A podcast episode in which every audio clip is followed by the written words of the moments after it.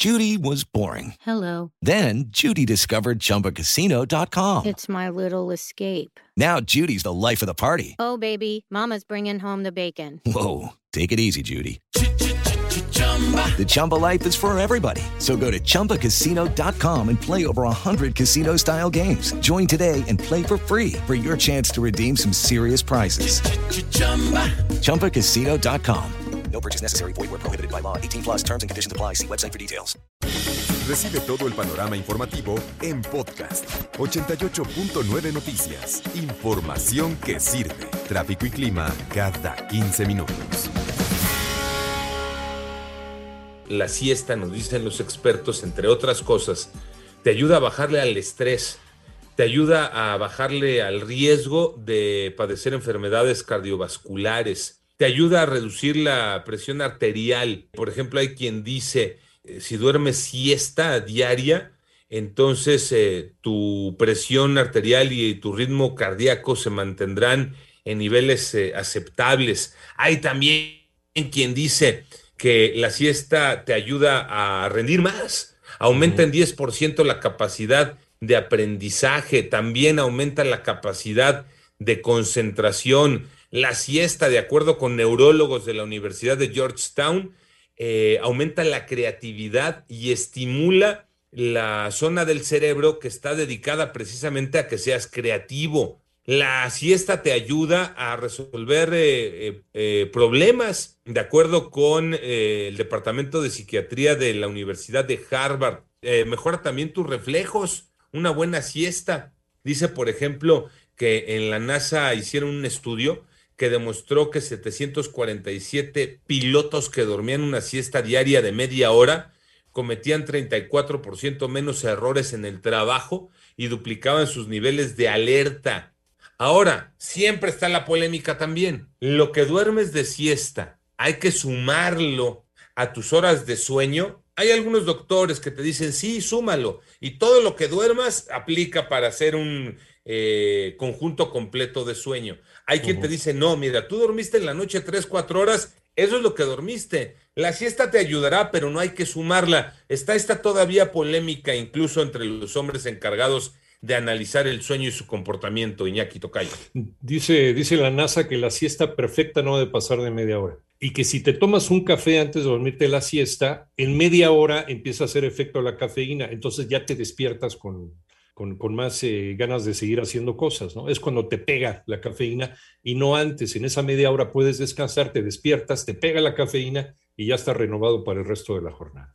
Y eso es lo que dicen Tocayo Iñaki, precisamente que de 10 a 20 minutos es lo ideal para despejar la mente y volver a trabajar. Con una hora se entra en el sueño de onda lenta, que ayuda a recordar datos, lugares y caras. Hora y media constituye un ciclo completo de sueño y se recomienda para mejorar la creatividad y la memoria emocional, algo de lo que ya nos estaba platicando el tocayo. Pero ojo, eh, porque también hay graves problemas, sobre todo aquí en nuestro país, de insomnio de la gente que no puede dormir. Sobre todo dicen actualmente en el insomnio infantil, que ha aumentado de manera significativa debido a situaciones conductuales como el uso de videojuegos o dispositivos móviles, que alrededor del mundo los niños mexicanos son los que menos duermen. Conforme a encuestas realizadas en la Universidad Autónoma Metropolitana, se ha demostrado que los niños en México duermen hasta tres horas menos en promedio de lo que deberían dormir. Y que claro, dormir, como ya lo sabemos, pues da muchos beneficios, proporciona al organismo más salud y al crecimiento, que es muy importante. Así que prescindir de cualquier actividad que pueda acelerarlos, como ejercicios excesivos, televisión, videojuegos y todo esto antes de dormir,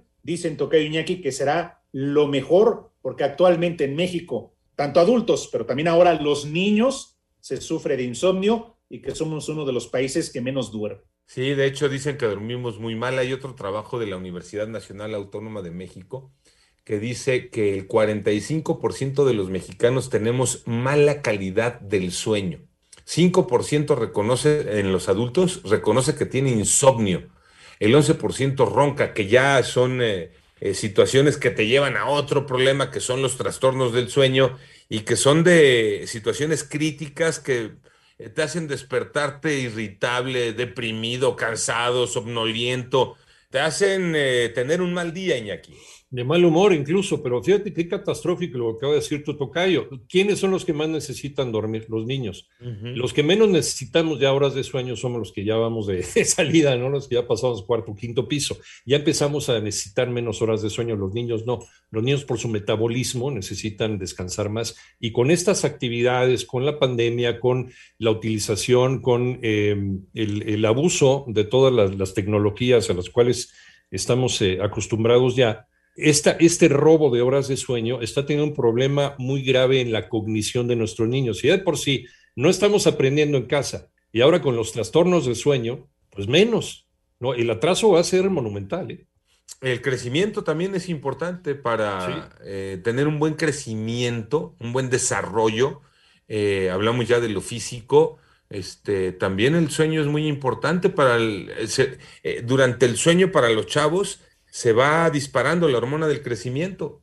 Sí, por eso es muy importante que tomen el, número de horas suficientes para dormir, para descansar, para que el cuerpo crezca, la mente esté sana. Y bueno, pues sí, por eso dicen que a pesar de todo esto y de los problemas para dormir que tenemos en México, la tasa de siestas son mayores en países como Grecia, Brasil y México, que hasta el 72% de las personas se echan una siestecita unas cuatro veces por semana. Pero eso no necesariamente toca Iñaki, quiere decir que ese sueño sea reparador, o sea, el que el cuerpo necesita pues para seguir haciendo sus actividades normales. En marzo se celebra el Día Mundial del Sueño. Y ahora hay relojes inteligentes que te dicen cómo dormiste y cuánto dormiste. Híjole, se vuelve uno adicto a esas cosas y cuando ves todas las mañanas que la calidad del sueño fue deficiente, te, te quieres meter otra vez a la cama.